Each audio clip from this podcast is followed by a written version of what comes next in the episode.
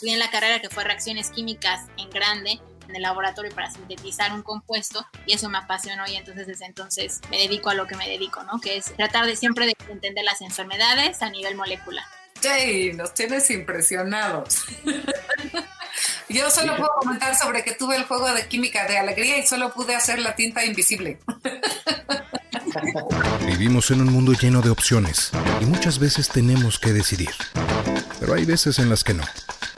Simplemente necesitamos una salida, un respiro, salir del lugar, tomar las escaleras, llegar a la calle y coincidir con las personas en las que confías, las que te escuchan y conversan. Esto es Rómpase en caso de emergencia. Rómpase en caso de emergencia.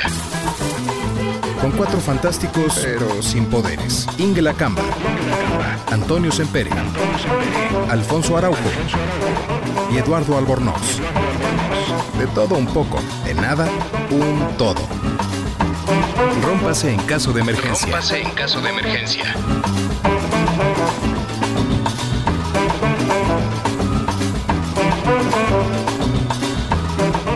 Buenas noches, buenos días, buenas tardes, donde sea que estén. Bienvenidos a otro episodio más de Rómpase en caso de emergencia. Pero este no es otro episodio más, porque tenemos por primera vez una invitada que nos hace vestirnos de gala y, nos arreglamos. Y aquí mis compañeros se bañaron y están muy contentos por eso.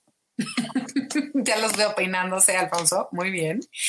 Y nos, nos acompañan, como siempre, Alfonso Araujo, desde China, Eduardo Albornoz, desde la bellísima Cuernavaca, Morelos, yo desde mi ciudad, que siempre critican Ciudad de México, pero hoy nuestra pepita de oro es Roselyn Lemus Martín, mejor conocida como Ros para los amigos. Y con ella vamos a platicar un montón de cosas, pero les quiero decir un poquito de su background. No se vayan a impresionar y, y, no pierdan las palabras. Es excelente persona y no nos va a tomar a mal que de repente digamos un par de barbaridades. Entonces, ella es doctora en biología molecular y celular por la Universidad de Oxford. Ahí les encargo. Además, posee una maestría en oncología molecular del Centro Nacional de Investigaciones Oncológicas de Madrid y licenciatura en química por la UNAM. Tiene más de una década de experiencia en investigaciones en distintos centros de investigación en México y en Europa. Y ahorita su área de investigación se ha enfocado en el desarrollo de medicamentos con un enfoque genómico para cáncer, Alzheimer y obesidad. Y ya no les voy a decir más porque si no se les va a olvidar que le podrían preguntar, pero yo creo que con esto se dan cuenta de la super calidad de invitada que tenemos. Así que bienvenida, Ros. Aquí con nosotros. muchas gracias a los tres, bueno, a los cuatro, por tenerme aquí, por invitarme. Y pues qué honor ser la, eh, primera invitada de, su programa. Y sí, con, todo con confianza podemos hablar como, pueden hablar de lo que queramos, como una, noche de viernes tomándome, estoy con té aquí, tomándome un té. Siempre me gusta tomar té por las noches, sin cafeína. Eh, sí, siempre que estoy viendo, también Alfonso tiene su té o café. Pero sí, qué honor estar aquí con ustedes.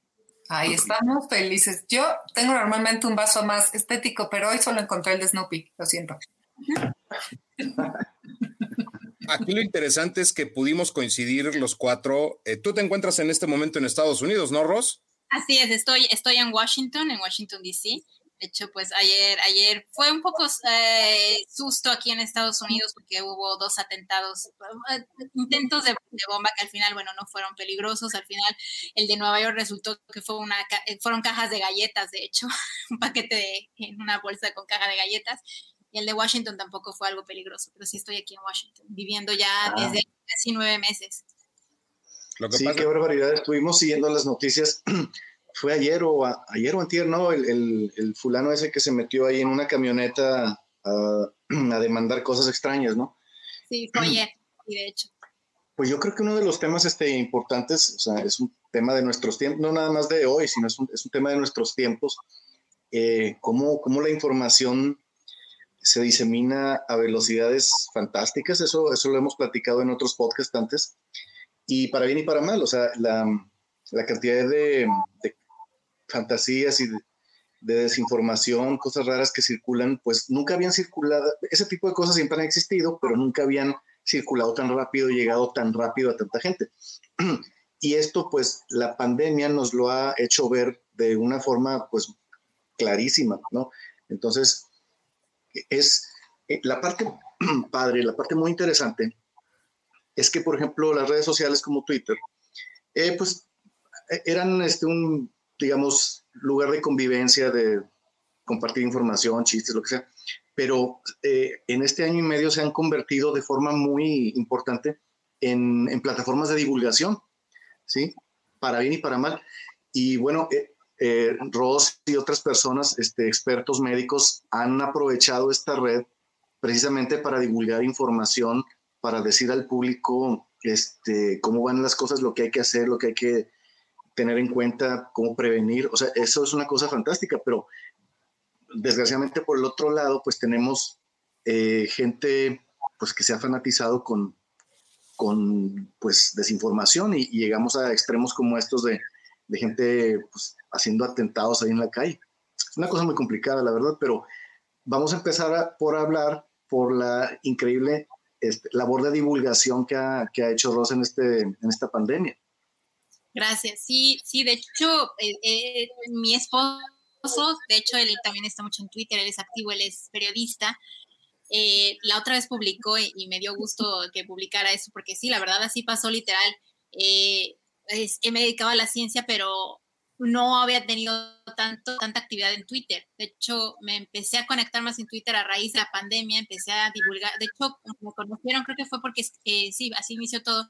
Escribí una columna sobre las vacunas, sobre la carrera de las vacunas en un periódico nacional, ¿no? Y ahí, desde ahí es cuando me empezaron a, llamar de medios, empecé a, escribir más en, en, Twitter, pero sí, mi esposo justo comentaba, yo empecé con mil seguidores en Twitter y de la pandemia resulté ahora con casi, ya casi 30 mil seguidores, ¿no? Entonces, eso me, me, indica que sí, las personas están muy atentas. Antes no les importaba, creo que, o, o sí les importaba la ciencia, pero no le ponían tanta atención como ahora. Ahora muchas personas que no estaban en Twitter ahora se conectan en Twitter solamente para checar noticias, incluso de COVID, eh, de, otros temas, pero más de COVID. Entonces, sí, sí se ha convertido en algo bueno, creo que es algo positivo, pero también, como dice Alfonso, es algo negativo, porque ahora todo lo que se pone en Twitter, las personas lo creen. Entonces, podemos poner algo, más una persona eh, con cierto nivel público que ponga alguna recomendación entonces todas las personas van a creer que esa recomendación es prácticamente como una ley, ¿no? Entonces sí tenemos mucha responsabilidad ahora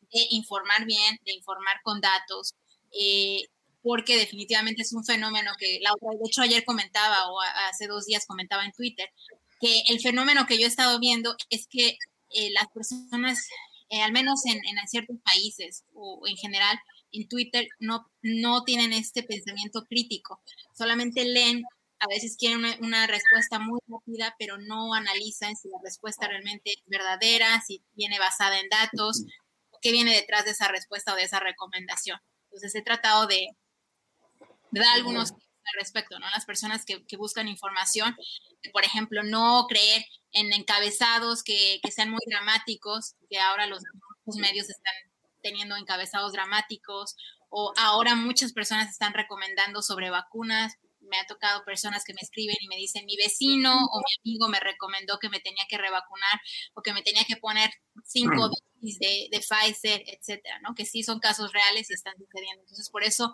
creo que es importante esta, esta labor que estamos haciendo varias personas. Eh, de hecho, el colectivo que iniciamos, With With Science, es un colectivo que también tratamos de informar mucho sobre COVID, sobre ciencia en general. Eh, y, y cada uno de nosotros está, está eh, tratando de divulgar, no solamente de COVID, yo también trato de divulgar de otras cosas. Eh, no, me, no me puesto a divulgar mucho sobre cáncer, porque creo que muchas personas ahora no se enfocan mucho, se han olvidado un poco de, otras enfermedades, ahora todo el mundo está enfocado en, obviamente, en COVID-19. De hecho, eso, eso que, te pasó, y sí vi el tweet que, hizo Eric eh, felicitándote y, estando sorprendido de la respuesta que has tenido. Eh, es que cuando como decías, si la ciencia no es que no le hagamos caso, sino que no tiene el auge o el interés que tiene ahora por temas obvios, porque, nos, porque todos estamos involucrados en una, en una situación en donde peligra nuestra vida.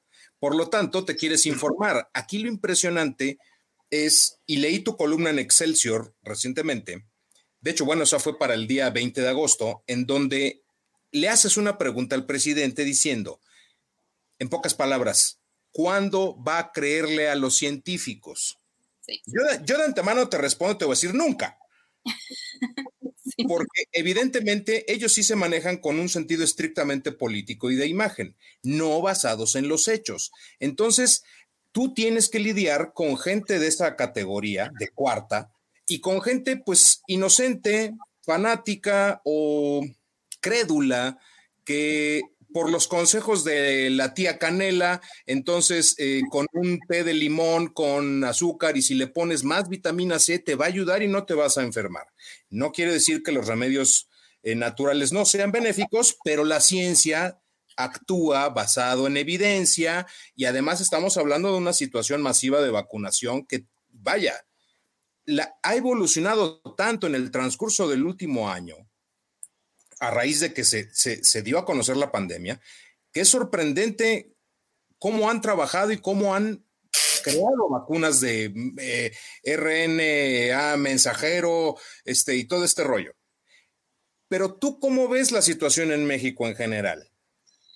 Pues a mí me tocó, de hecho, vivir parte de la pandemia en México antes de mudarme a Estados Unidos. Entonces viví la pandemia, eh, el inicio de la pandemia, de hecho, me tocó en México eh, y de hecho separada de mi esposo, porque mi esposo se tuvo que mudar a Estados Unidos, él le tocó el inicio de la pandemia aquí en Washington y yo estaba en México, también me tocó en México. Entonces, ahora yo lo que veo, todo lo que veo de la pandemia es ya desde otro lado, pero siempre me estoy enfocando mucho en México, porque me interesa mucho cómo, cómo va la pandemia en México. Yo como la veo es, desde el inicio, eh, mm, hubo un mal manejo, eh, y no me quiero meter obviamente en, en temas políticos, pero fue un mal manejo de la pandemia desde el inicio eh, mucha desinformación por parte del gobierno, eh, con la parte del cubrebocas, ¿no? A veces ya no, no usan cubrebocas, solamente es cubrebocas en esas situaciones, no el cubrebocas, no, las pruebas no, no, no van a ser eh, útiles.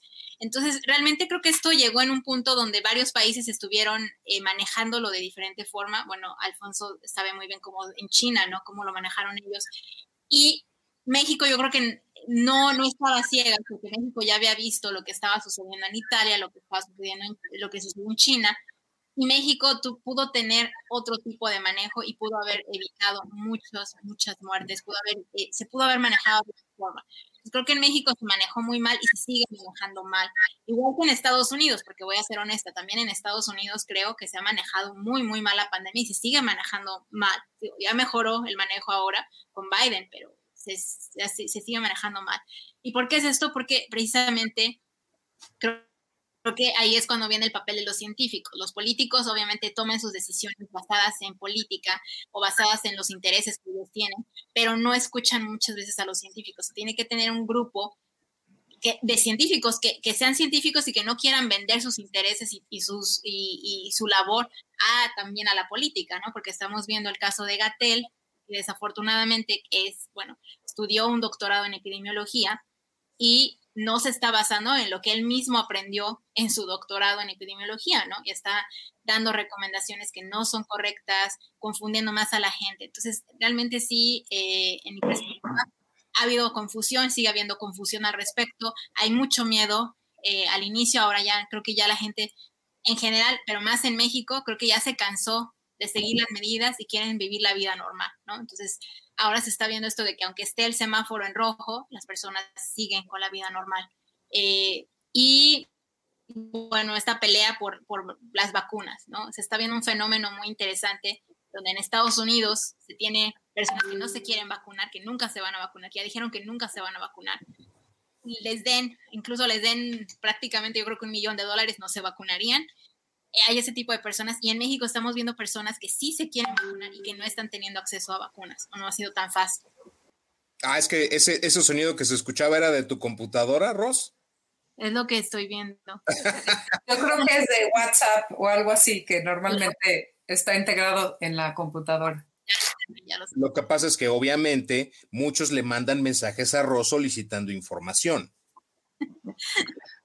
Sí, sí me, mandan mucho, de hecho más, más por Twitter que por, que por WhatsApp. Y luego me llegan mensajes y no tengo tiempo de contestar muchas preguntas y, creo que se enojan porque luego no les tengo, no tengo tiempo de contestar tantas preguntas, pero, pero trato de hacerlo, aunque sea tarde, pero trato de hacerlo. Sí, bueno, eso lo hemos visto. La gente siempre quiere un trato especial, aunque probablemente lo que te preguntan estaría en alguno de tus hilos y están decididos a leer y buscar. Exacto.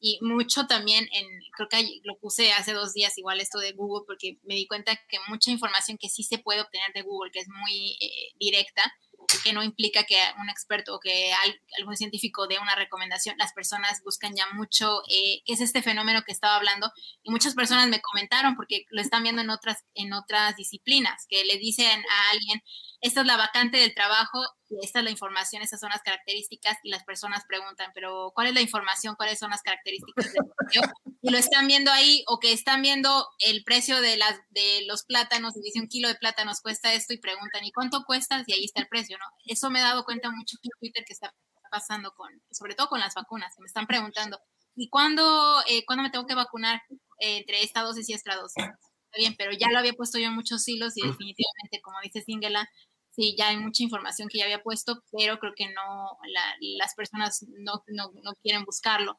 Y es un fenómeno que precisamente es porque hay mucha información. Y creo que eh, es a veces cansado leer tanta información. Yo lo entiendo a mí. A veces yo digo que ya estoy soñando COVID cuando me voy a estoy soñando ya con COVID, me despierto y, leo sobre COVID y ahora es todo sobre COVID, porque yo de hecho empecé con cáncer. Y ahora, eh, aunque sigo investigando cosas de cáncer, ahora me estoy dedicando un poco más a, eh, a COVID, sí he dejado un poco de lado, aunque es mi, mi principal área, cáncer, que no debería de ser, porque es lo que está pasando con muchos médicos, que se tuvieron que enfocar a tratar pacientes con COVID y ahora ya no, ya dejaron sin tratar algunos pacientes con otras enfermedades, ¿no? Que es, ese fenómeno que se está viendo que muchos científicos nos tuvimos que abocar a COVID porque así nos, eh, nos empujó, digamos que, eh, las circunstancias a, empezar a investigar y a, tratar de hacer algo sobre COVID. Pues nada más así como apuntando al, al, fenómeno que dices, es que la gente no quiere saber, quiere preguntar. que no es lo mismo. Y entonces lo estamos viendo. O sea, ahí lo que les gusta es como la, la, conexión, poder preguntarte, preguntarle al doctor, ¿qué hago si tiene 39? Pues tiene 39, o sea, pues ya es temperatura, 39 es temperatura, en cualquier lugar sabes que 39 es temperatura, ¿no? Entonces como la conexión lo que buscan, pero tratándonos de mover un poquito, porque como dices tú, comes, este, desayunas y cenas COVID y, y entrar un poquito más como, como en ti, ¿no? O sea, no, nada así heavy, pero porque luego me dicen que si la terapia y que los terapeo y no sé qué, no les hagas caso, es pura, pura desinformación, pura mala fe.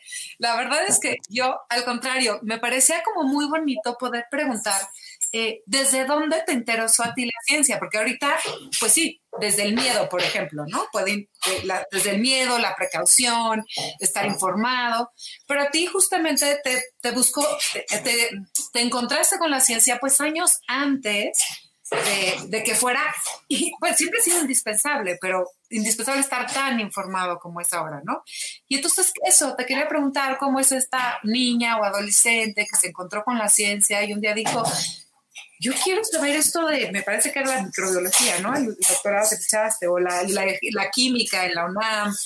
O sea, ¿cómo, ¿cómo decidiste que te gustaba este mundo eh, abstracto, eh, ¿no? Y cómo convivía con tu vida, por ejemplo, en esos momentos. Sí, de hecho, yo desde niña, fue, desde niña, yo recuerdo que cuando tenía cinco o seis años, eh, tenía unos libros donde hacía actividades, ¿no? Antes de entrar incluso a la primaria. Y en esos libros a mí me preguntan, porque la otra vez lo vi, mi mamá me lo enseñó, ahora que ya, que ya estoy mucho más grande, y cuando escribía, ¿no? Que decía, ¿a qué te quieres dedicar? Y yo me acuerdo que yo puse ahí, yo quiero ser etóloga. O sea, yo tenía esa palabra en mi mente, no sé por qué, de dónde la, pero la tenía y decía, yo quiero ser etóloga porque quiero dedicarme a estudiar el comportamiento de los animales. Yo quiero saber cómo se comportan los animales fue raro porque después, ya cuando fui creciendo, me empezó a interesar más la parte de la química eh, que de hecho es lo que estudié, la, la licenciatura en química muy pura, o sea, de hecho, pues yo me dedicaba a sintetizar eh, moléculas más que ver cosas biológicas, pero siempre tenía esta parte de, biología que me interesaba, ¿no? Entonces, eh, cuando era pequeña, mi papá me, llevaba a revistas muy interesante y me ponía a leer, me podía pasar horas ahí leyendo y, y, me gustaba mucho sobre dinosaurios. Y yo tenía un microscopio, me compraron mis papás un microscopio eh, de juguete, ¿no? Bueno, no, no real, pero era un microscopio pequeño. Y yo me acuerdo que a mi hermana yo le picaba lo, con una aguja, le picaba el, el, la sangre y ponía, lo ponía en la muestra en el portaobjetos y luego ahí le ponía el objetos y me ponía a verlo en el microscopio, a ver qué veía, tenía caldos de cultivo en el jardín, ponía ahí y, ponía, y me hacía notas a ver cuántas bacterias o cuántas, cuántos eh, microorganismos crecían en tal, tales condiciones. Entonces siempre me gustaba desde niña dibujar, hacer, eh, tomar nota, hacer experimentos, ¿no? Luego me compraron obviamente el clásico juego de química, entonces me ponía a hacer también mis experimentos ahí. Y entonces desde ahí empecé a tomar este gusto por la ciencia. Después ya cuando estaba en la prepa, estaba yo indecisa si estudiar medicina, estudiar biología o estudiar química. Entonces, eh, realmente me, me, fui por química, ¿por qué? Porque dije, ok, yo quiero entender más la parte, si estudio biología voy a tener que ver animales y a mí la verdad los animales no me gustan mucho, me dan miedo. Entonces dije, no, voy a tener que llevar zoología, voy a tener que ir a, los campos y, yo, yo soy muy alérgica. Si me, me pican los, los moscos y, los insectos, soy muy alérgica, Entonces por eso no me fui por el lado de biología, me fui por el lado de química y me gustó mucho estudiar química. Eh, no, como, como lo menciono, llevé muchas materias de biología. Yo misma, la misma carrera no tenía esas materias de biología, pero yo iba a la Facultad de Ciencias y tomaba clases de biología con los biólogos, aparte de mis clases de química, porque me gustaba mucho mezclar esos dos. Y en México, en, al menos en la UNAM, no existe la carrera de bioquímica, que era donde estaba el punto medio. Entonces eh, estudié química y por eso después dije voy a hacer el doctorado en algo que sí tenga que ver con biología y ya después hice el doctorado en biología molecular y ahí estudié células, genes, y me puse literalmente a estar cortando, pegando eh, material genético, a estar eh, aislando genes de una cierta, eh, una parte, una proteína que está involucrada con cáncer, Entonces eso es lo que hice en el doctorado y desde ahí me empecé a meter más con la parte de biología y de enfermedad y a mí me apasionó mucho desde entonces entender cómo se dan las enfermedades, cómo a nivel celular pasan muchísimas reacciones químicas que, no entendemos, o sea, lo que yo estudié en la carrera, que fue reacciones químicas en grande, en el laboratorio para sintetizar un compuesto, ya lo empecé a estudiar a nivel eh, celular y eso me apasionó y entonces desde entonces eh, me dediqué, bueno, me dedico a lo que me dedico, ¿no? Que es, es tratar de siempre de entender las enfermedades a nivel molecular. Sí, los tienes impresionados. Yo solo puedo comentar sobre que tuve el juego de química de alegría y solo pude hacer la tinta invisible. Eso lo estábamos platicando en el podcast anterior. O sea que desde chiquita, desde chiquita eras así como Lisa Simpson, ¿no? Sí, era así, sí. De hecho, era muy raro porque desde niña me gustaba mezclar todo. O sea, iba a las fiestas eh, familiares si dejaba alguien, o me, gustaba siempre estar mezclando a ver qué pasaba por mezclar, Entonces, desde ahí tenía la parte química, lo cual es chistoso porque no soy buena cocinera.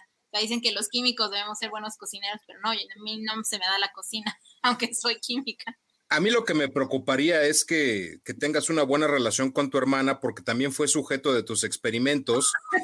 y bueno, que digo, si tuviste acceso a jeringas, espero que no le hayas inyectado este, sustancias este, riesgosas. bueno, ella es contadora, entonces no sé. Pobre, quizás salió huyendo ante la experiencia. Dijo, qué barbaridad, esto es ser ratón de laboratorio de casa.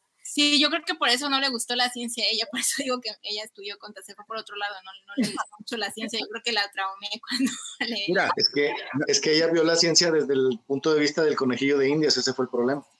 ¿Sabes qué? Y no es por compararlos, pero por ejemplo en el caso de Ingela también ella este, tuvo como víctima a su hermana que acabó siendo historiadora. Nada, puros chismes. ¿Verdad que hay que ser hermana mayor alguna vez en la vida? O sea, mismo que no seas, hay que cumplir ciertos roles donde nos puso el universo. Esto sí es cierto. Pero sí, como dice, como dice Alfonso, sí creo que era un poco como Lisa. Yo fíjate que yo intenté hacer experimentos con cocina en mi casa y mezclaba cosas que por supuesto eran nada interesantes, como mucha sal, frijoles, agua, y no entendía qué pasaba.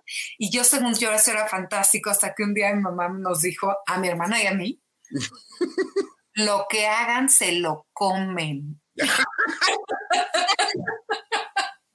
y desde entonces dejamos de jugar, de mezclar pasta, harina y frijoles. Creo que no hay nada que pueda juntarlos todavía en el mundo, pero bueno. Así le agarraste el gusto de los gancitos con chorizo.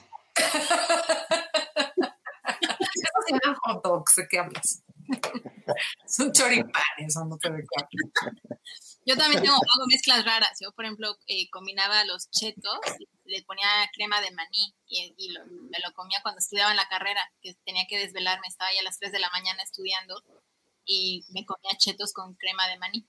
Oye, eh, eso, eso, es demasiado audaz, Ross. De hecho, te iba a preguntar que, o sea, en, tu, en tu, doctorado allá en Oxford o, o, en el extranjero, supongo que extrañabas la comida, pero bueno, no, ya no lo sé. Digo, chetos con, con mantequilla de maní, es muy audaz. Sí, no, me hacían unas combinaciones, también me tomaba Coca-Cola con aspirina para poderme mantener despierta. ¿Y eso no hacía una reacción grave? Bueno, a mí me dejaba despierta y luego sí, lo que hacía era que me lo tomaba diario, digo, estaba mal eso, pero lo hacía para mantenerme despierta porque era, pues la carrera era muy demandante. De hecho, creo que la carrera fue más demandante que el doctorado, yo creo. Al final, el doctorado al final, pero, pero la carrera, yo recuerdo que tomaba clases de 7 de la mañana a 10 de la noche, tenía que llegar a, a mi casa todavía a, a hacer reportes de laboratorio, etcétera, y, y me dormía yo creo que a las 4 de la mañana me tenía que levantar a las 6 para poderme ir otra vez y así estuve un semestre completo. por eso hacía estas mezclas raras, pero obviamente el viernes ya terminaba rendida y me dormía creo que 13 horas seguidas. Ya, ya no sabía, me perdía yo y ya de tan cansada que estaba, ¿no? Eduardo, necesitamos con tu voz bonita que digas, no intenten esto en casa. no, no intenten esto en casa. Es que también depende, porque me estaba imaginando a Chester diciendo, pruébalo con mantequilla.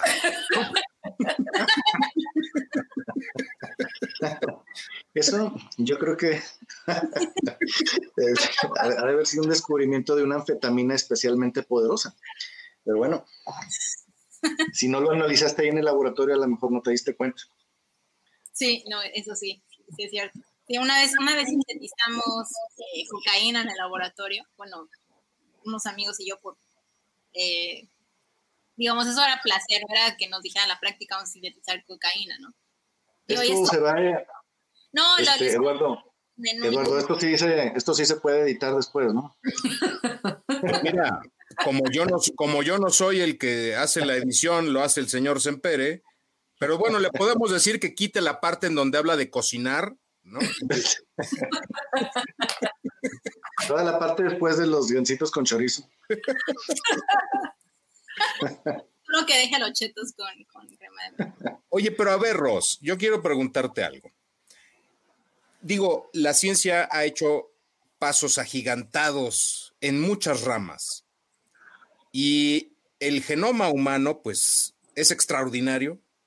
¿Tú crees que eventualmente se pueda llegar al punto de cocinar nuevo, una nueva especie en la cual las enfermedades puedan ser erradicadas de antemano?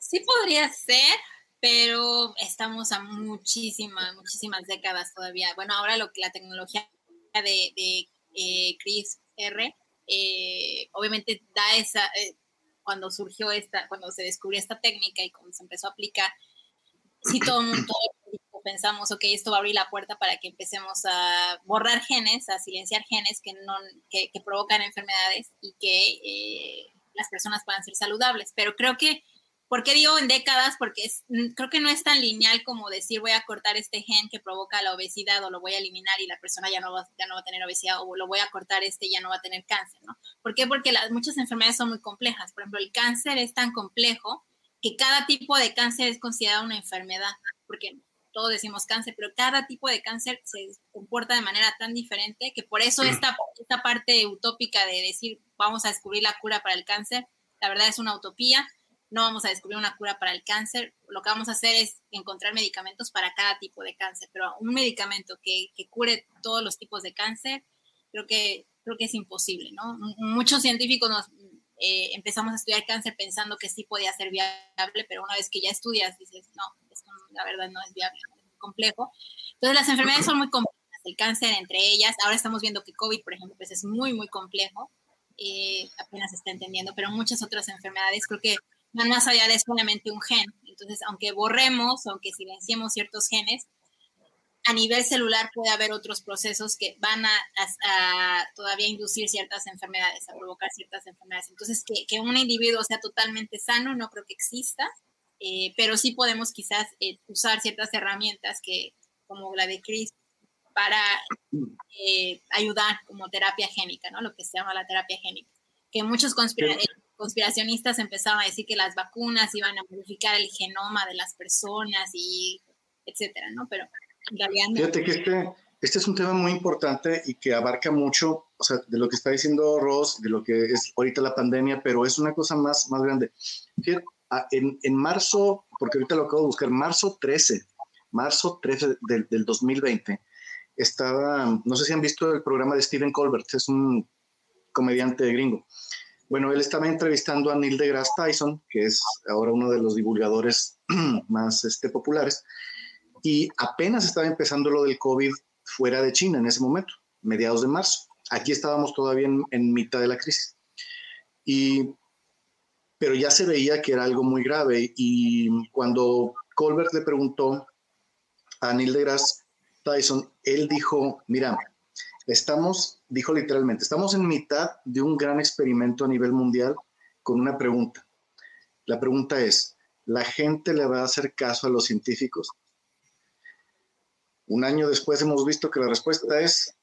Mm, este, el problema es que, fíjate, el problema es que la ciencia hace, no sé, hace cuatro o cinco siglos, usted tenías a alguien como Da Vinci que, eh, en términos generales lo sabía todo. Antes había gente que podía, digamos, saber de todo.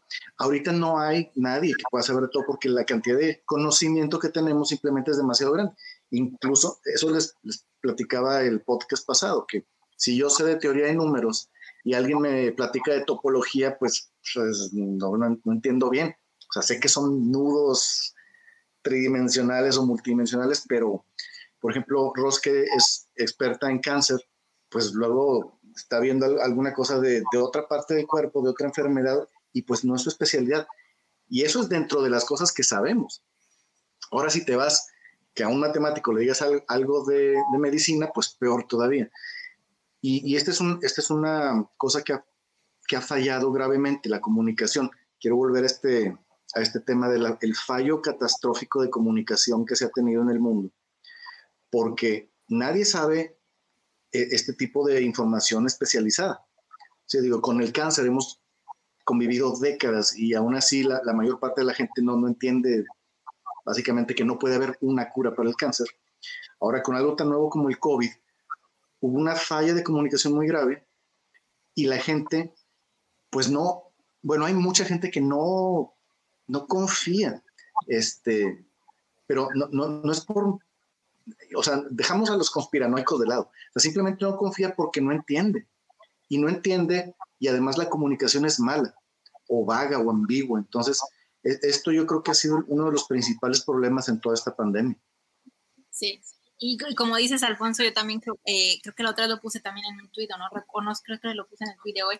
Creo que, por ejemplo, con COVID-19 no podemos decir que exista un experto, porque creo que nadie es experto en COVID-19 porque apenas estamos aprendiendo eh, tanto de, de COVID-19, falta mucho por aprender del virus, del virus como tal, y más de la enfermedad también, COVID-19 y de SARS-CoV-2. Creo que eh, muchos nos dicen expertos en, en, ciertas cosas, en, en esta en particular en COVID-19, pero creo que nadie es experto, ¿no? Ni siquiera el mismo Fauci yo creo que sería experto en, en, la enfermedad o en el virus, porque todavía falta mucho por, por, por entender Entonces, eh, sí, es, es eh, creo que como tú dices, el problema mucho es la comunicación, cómo comunicar y creo que los científicos también estamos aprendiendo cómo poner todo en términos sencillos para que las personas que quieren la información, que necesitan la información de manera rápida, lo puedan entender más fácil. ¿Sabes qué pasa? Que en ese ejercicio, evidentemente para ti es una experiencia nueva y para todos los científicos, me refiero a la parte de comunicación, pero lo que yo creo es que el grave problema en esa cadena de información eh, es que no existe una unificación entre lo que sería la figura experta científico, el gobierno y los medios de comunicación. Es decir, los tres tendrían que estar en el mismo canal de información que parte de la experiencia del científico y desde un principio se pudo haber sabido que uno, necesitamos el cubrebocas y al poco tiempo, dos, no se necesitan tapetes sanitizantes. Y ese tipo de información que es muy fácil de compartir, pero tendría que existir una eh, ahora sí que hacer equipo, literalmente, ¿no? En donde parte una información oficial. Pero ¿qué haces cuando la la información oficial te dice un día una cosa y luego te dice otra? Sería muy fácil, como en tiempos antiguos, que pues a través de los grandes sacerdotes, el científico se acercara y le dijera al oído, oye, diles que por favor este, hagan tal cosa. El sacerdote les diría, hijos míos, hagan tal cosa. Y todos lo harían. Lo que pasa es que en tiempos de Twitter, pues es muy diferente, ¿no? No, y además está cambiando tanto la información con respecto a COVID-19. O sea, un día sabíamos, decíamos, y ya se estaba comprobando, que las vacunas incluso podían otorgar inmunidad por años, sí, que es, eso todavía es cierto, la inmunidad celular, pero por otro lado los anticuerpos sí se ve que ya están disminuyendo en cierto nivel y entonces ahora la información, o sea, esto va cambiando día con día, ¿no? Entonces, eso, eso también es lo que está confundiendo a muchas personas, que la información cambia día con día, que todavía no se entendía, por ejemplo, al inicio, y, Alfonso nos puede decir más de esto porque él, vive en China, ¿no? Como eh, no se entendía eh, cuál era el medio de transmisión, eh, la vía de transmisión del virus, ahora ya se comprobó que es vía aérea, ¿no? Que está en, el aire, que se respira, y al principio no se entendía por eso nos lavábamos las manos, limpiábamos las superficies, muchas personas empezaron a hacer eso, a limpiar los alimentos. Ahora ya se sabe que así no te vas a contagiar, ¿no? Digo, si lo quieres hacer porque, porque hay bacterias ahí también, está bien, pero no por SARS-CoV-2. Sí, hay un tema, ay, perdón, Alfonso, es que nada más antes de que se nos vaya una cosa que dijo eh, Eduardo, que me, parece importantísimo, es esta idea de la consistencia en las tres vías de comunicación, pero encontramos una falla que facilitó esto y es la ciencia y la sociedad se habían alejado muchísimo. ¿No?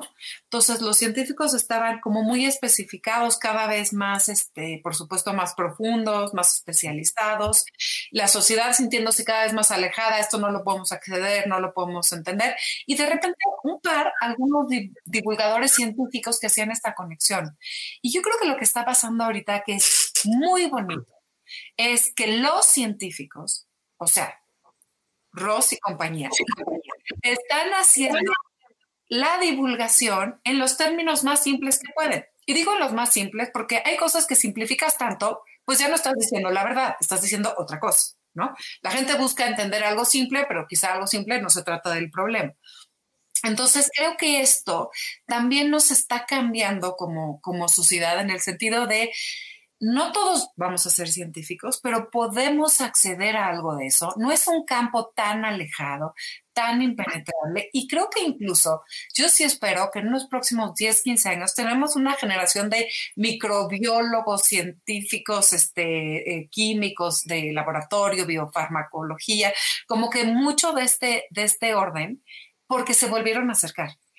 Em, creo que esto, ¿no? El grado de especificidad, que es lo que que quizá no tenía Leonardo da Vinci, que es lo que decía Alfonso hace un ratito, ya no está, ya no puede saber todo de tantas cosas. Pero el problema es que dijimos, bueno, eso ya no nos toca. Eso se los dejamos a los científicos. Entonces, a mí me parece increíble que podamos tener pláticas entre amigos de las vacunas, de lo que pensamos, de lo que alguien leyó, casi todo mundo ya identifica las fake news, entonces se le va encima al, al, que leyó el último mensaje de WhatsApp de no, ¿cómo no te diste cuenta que ese no era cierto? Que eso está hecho por la Iglesia de la Luz eh, del mundo oscuro allá en los que Pensilvania, ¿no? Pero ya casi todo el mundo logra ahí distinguir esto y, y, me parece que eso está elevando los niveles de conversación en tiempos bien importantes porque lo que del otro lado estamos viendo es, son los discursos populistas simplistas.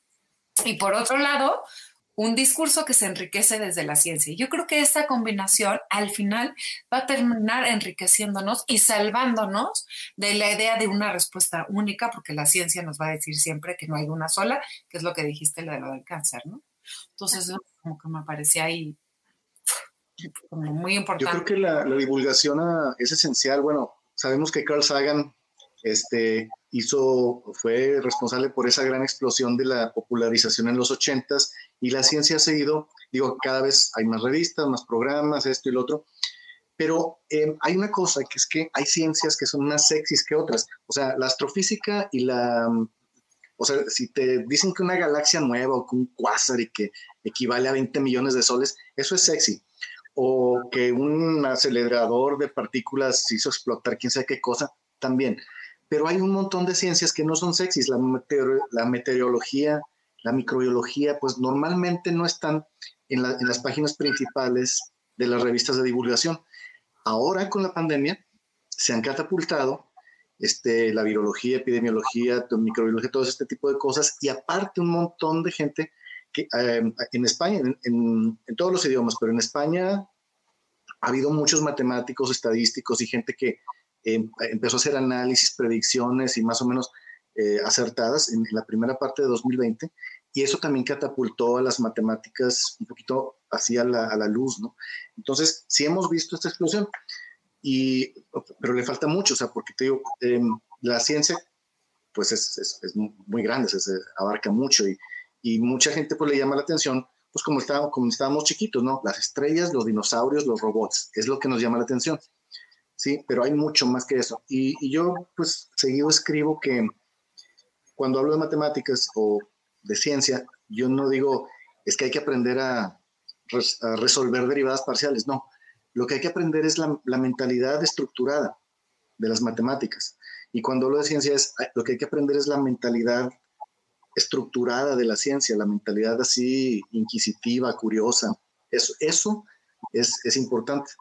No, no, no tanto el, hecho en sí de que este, el electrón tiene un spin de quién sabe qué eso, no. O sea, bueno, si te interesa, sí, pero es más bien la mentalidad la que es importante. Fíjate que, que yo lo que creería con respecto a lo que dices tú, Alfonso, es que se necesita creatividad para platicar una historia, para ejemplificar.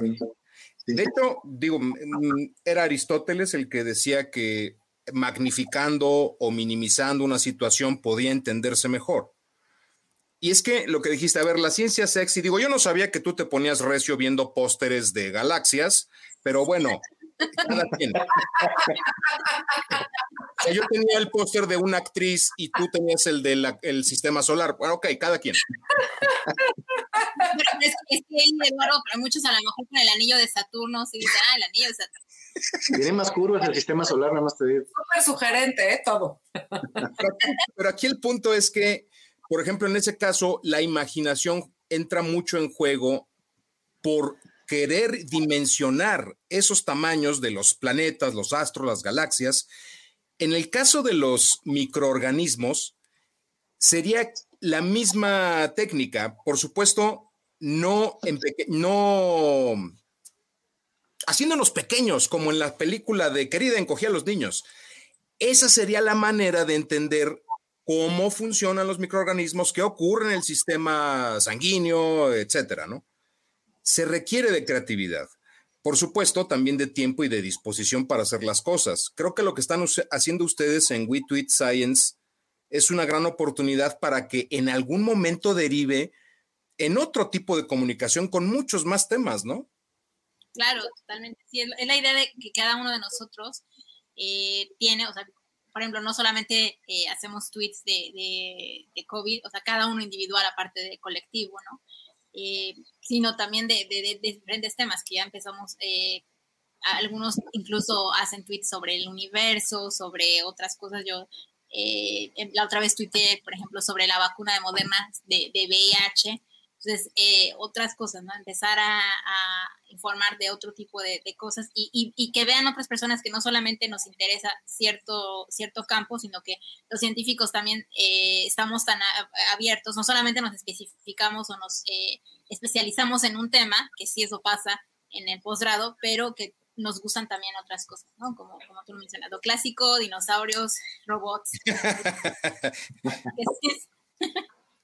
claro, porque ahí de lo que estás hablando que es muy bonito es como de un pensamiento científico para poder ver muchas cosas en la vida, ¿no?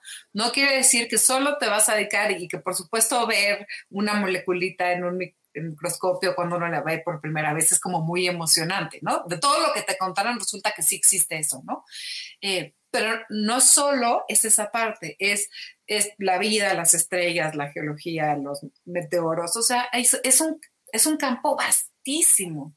Y, y es cierto que, que otra vez vuelve, la gente puede volver a entrar con curiosidad, con quizá ahora sí entiendo, ¿no? este, los tweets que ustedes hacen son bastante concisos, o sea, tratar de pasar información del nivel de precisión que tienen en cuatro tweets, o sea, se requiere, se requiere muchísimo, se quiere dominar el tema, eh, se requiere saber lo que no se domina para no ponerlo, y una gran capacidad sintáctica. Entonces, eso se agradece muchísimo, porque antes, por supuesto, se tenía el perfil específico del, em, ¿cómo se llama? El periodista científico, ¿no? Que sí, que por supuesto que es necesario, pero que ahora no hay tiempo por la gran velocidad con la que van eh, descubriéndose alternativas. Entonces, también para el periodista científico es como una labor demasiado grande, por lo menos con respecto a esto. Entonces, habrá que este, abrir los campos eh, y que no se alejen, ¿no? No se alejen ustedes de compartir con la gente, ¿qué es lo que permite Twitter? ¿no? Aquí tenemos, la verdad, este, de repente, en, aquí en Rompase, sí tenemos nuestras pequeñas odas a Twitter, ya sabes, de, ay, porque Twitter permitió esto, o de repente nos peleamos, pero casi siempre son odas, un casi corifeo de lo que Twitter ha permitido, y, creo que uno de los grandes ejemplos es esto, y ahora tendría que ser un mensaje consistente acerca, no de... Eh, de, qué es lo que vamos a hacer, volver a clases, sino cómo lo vamos a hacer. Eh, ¿Qué es lo que vamos a hacer? Curar a la población. Bueno, pero ¿cómo lo vamos a hacer? ¿Qué es lo que vamos a hacer? Detener la pandemia, pero ¿cómo lo vamos a hacer? Y entonces Twitter está permitiendo el espacio para que verdaderos expertos eh, tomen un lugar que quizá el Estado había ocupado por muchos años. Fíjate, está ¿no? Esta que tiene mucho lo.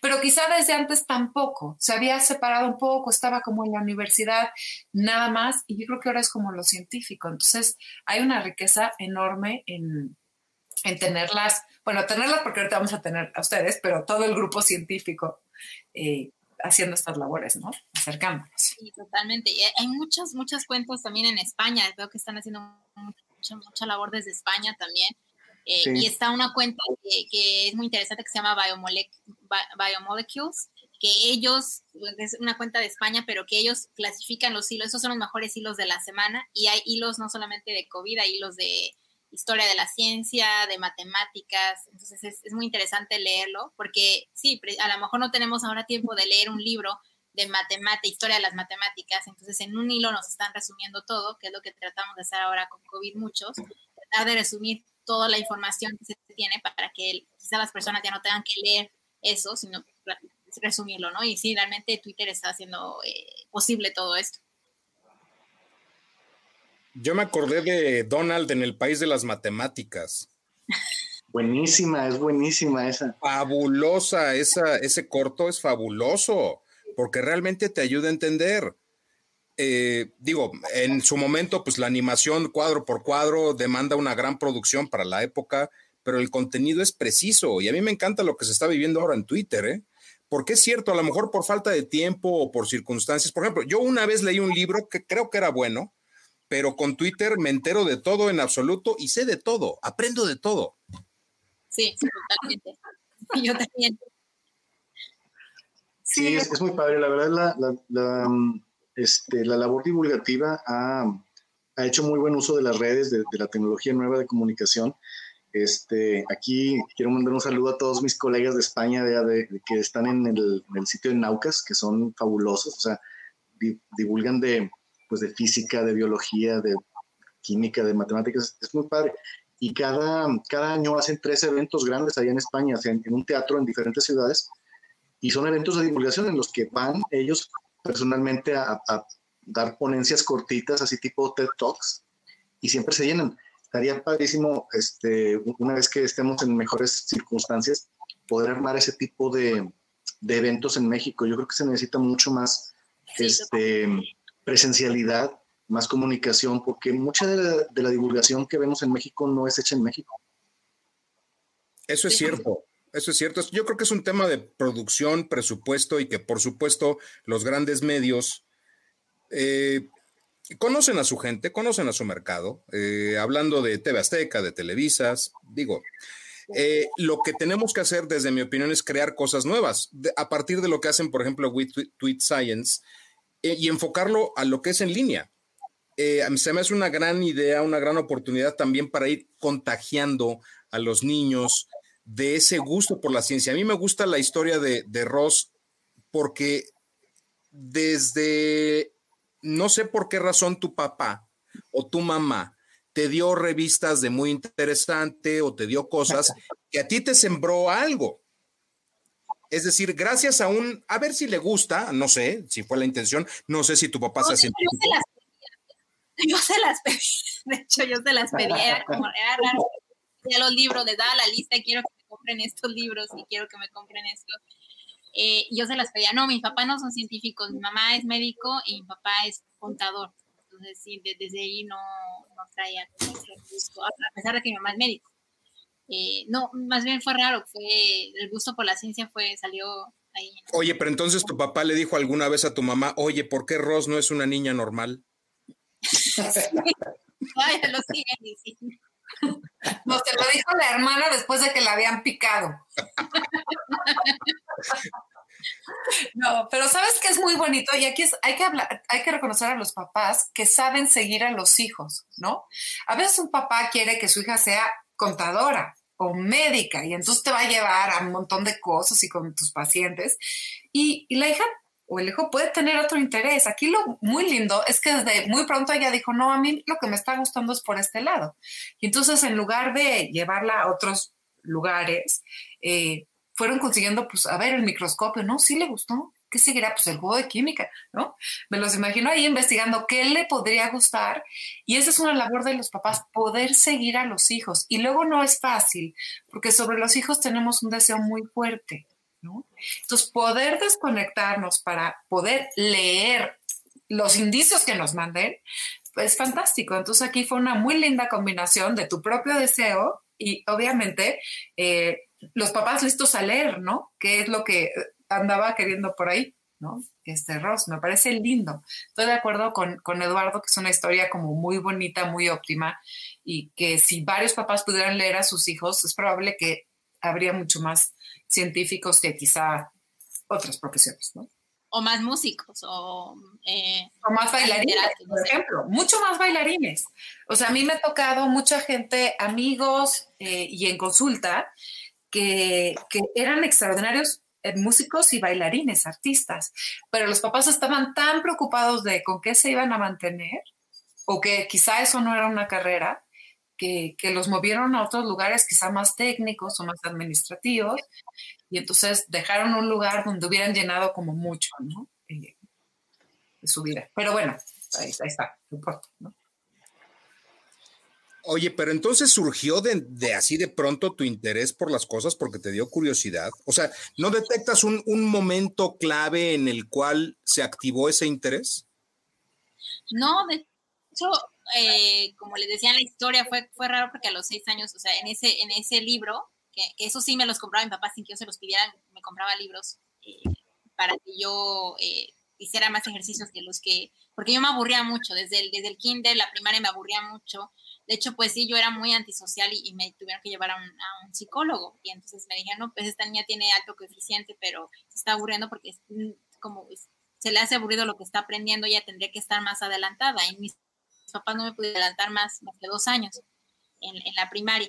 Eh, y eh, surgió así, o sea, resolviendo en, esas, en, esos cuestionarios que venían actividades, decía qué quieres ser de grande o qué te gustaría estudiar. Y dije etología, pero la, la, palabra vino a mi mente, o sea, nunca había leído nada al respecto. Fue, fue muy raro. Me pasaban esas cosas cuando era niña. Estoy de acuerdo con lo que dice Ingla, y, y, en específico cuando, o sea, le permites a un niño, o en específico a una niña, quiero decir, porque desgraciadamente sabemos que las sociedades pues asignan roles de género muy, muy este, estrictos a veces, y, este, y si a un niño, eh, varón, a, lo mejor los papás no les gusta que sea demasiado nerd, pues a una niña peor. Digo, hasta tenemos, este, ¿cómo se llama? Refranes y todo diciendo que mujer que sabe latín y así, ¿no? Entonces, es muy padre. De hecho, no sé si han seguido una conversación ahorita en España respecto a las matemáticas, que dijeron están tratando de meter un poquito de, bueno, a lo mejor usaron malas palabras, pero dijeron de perspectiva de género en el uso de las, en la enseñanza de las matemáticas. Y mucha gente estaba burlándose, diciéndose tonterías, pero, pero realmente yo creo que estaban malentendiendo, o sea, creen que lo que quieren hacer es escribir con gis rosa, no sé, lo que, pero lo que se quiere hacer es que, que, no, que no haya esa brecha que ha habido durante mucho tiempo, ese sesgo no en las matemáticas, las matemáticas en sí mismas no tienen género, obviamente, pero la educación sí tiene. La manera en que educamos sí tiene sesgo. Entonces, eh, a eso es lo que se están refiriendo. Y este, pues ojalá, ojalá se pueda ir mejorando esa cosa. Digo, Rosa es un ejemplo vivo de, cómo, cómo los papás pueden, pueden fomentar, o sea, ir, como dice Ingela, leyendo, ¿no? A los niños. Oye, pero ¿sabes qué? De ese caso que mencionas, entonces el error fue de comunicación o qué pasó? Porque yo de comunicación. como de que 3 más 10 es igual a Senke, ¿no? Este... No, no, no. Es un, es, un, error de comunicación y la gente lo toma así a la ligera, no, no, no leen el comunicado, era un borrador además. Es una cosa que se está discutiendo, cómo, cómo bajar esa brecha de sesgo en, el sistema educativo, en específico en las, en las matemáticas, porque ahí existe muy, de forma muy pronunciada. Y es que, sí, bueno, es, claro, así sí se entiende, pero ves, tuvo que haber pasado por la explicación de alguien que sabe y plantearlo para que todo el mundo entendiera de qué se trataba. Queremos más mujeres matemáticas, que todos los niños y niñas entiendan el, proceso lógico de pensamiento, en fin, ¿no? Sí, sí, no se trata de explicar el teorema de Pitágoras con Barbies, ¿no? O sea... No lo veo mal, ¿eh? No lo... Se podía hacer. A mí me gusta el rosa, ¿eh? Aclaro.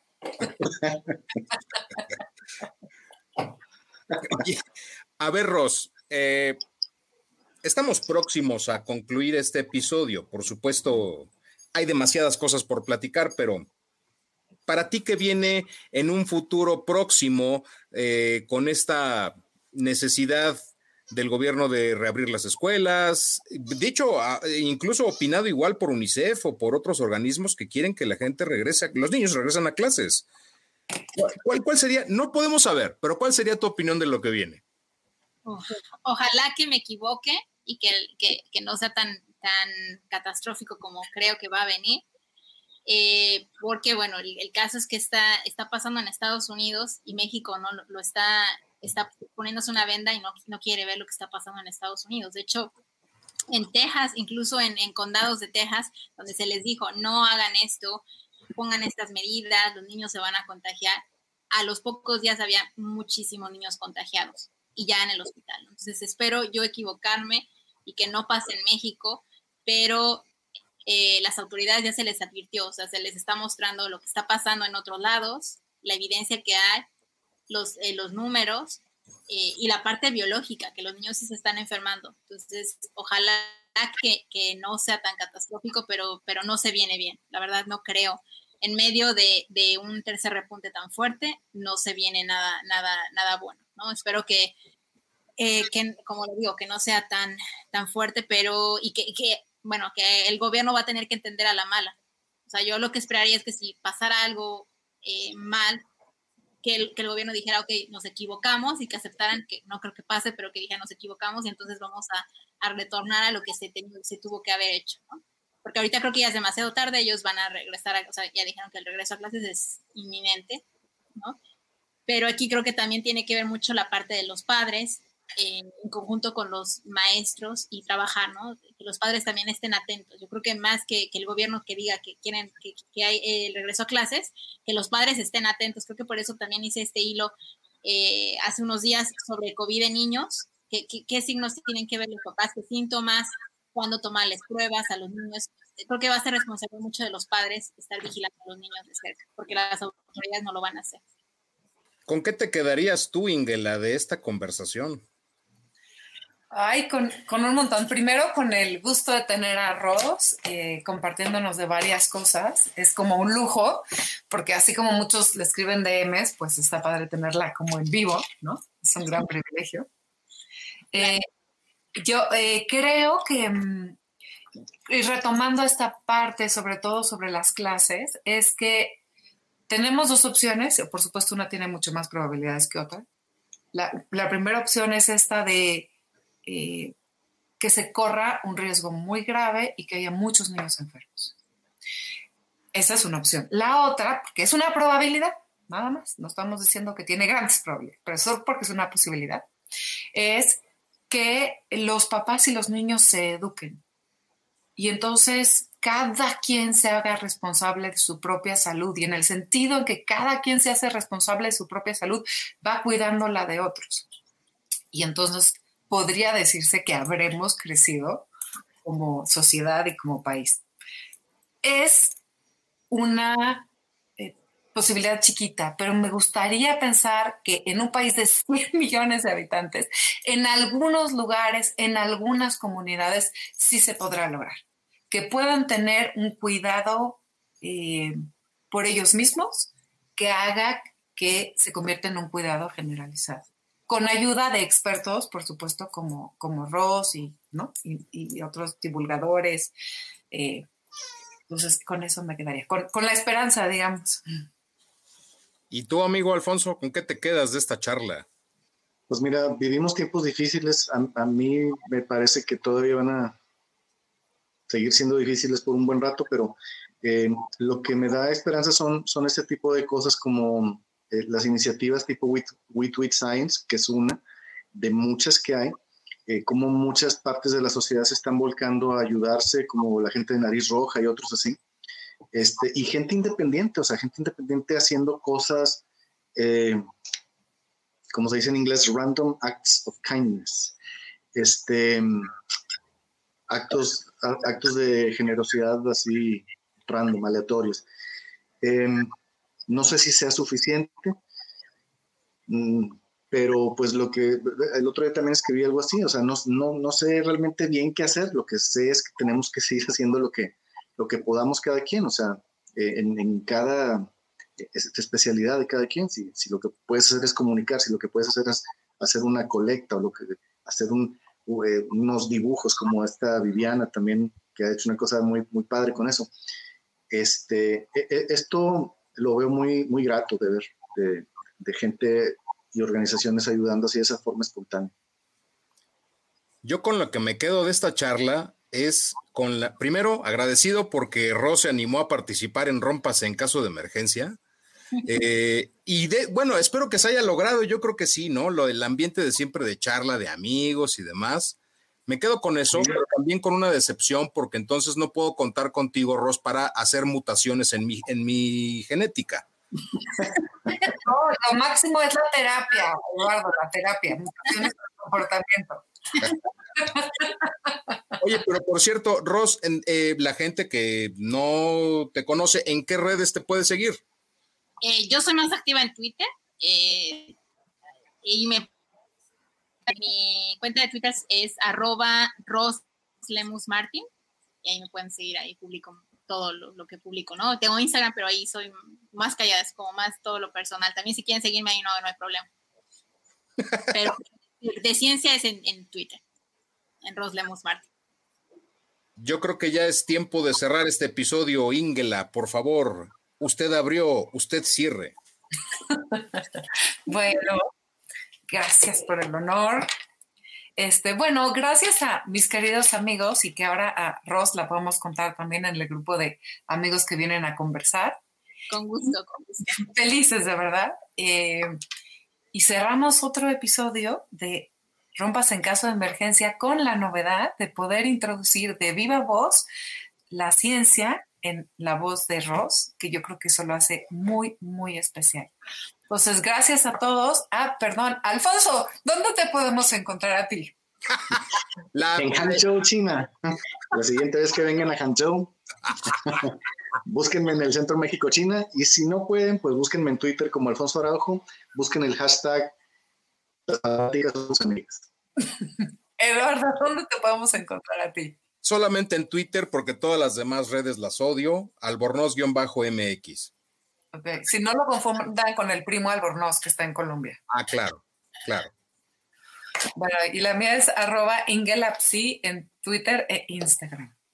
Bueno, pues vamos a dar por terminada esta charla con ganas de seguir otro día, Ross, que nos quieras acompañar. Con mucho gusto hablamos de, dinosaurios o de robots, de otras cosas, con, mucho gusto. me encantó estar con ustedes y platicar.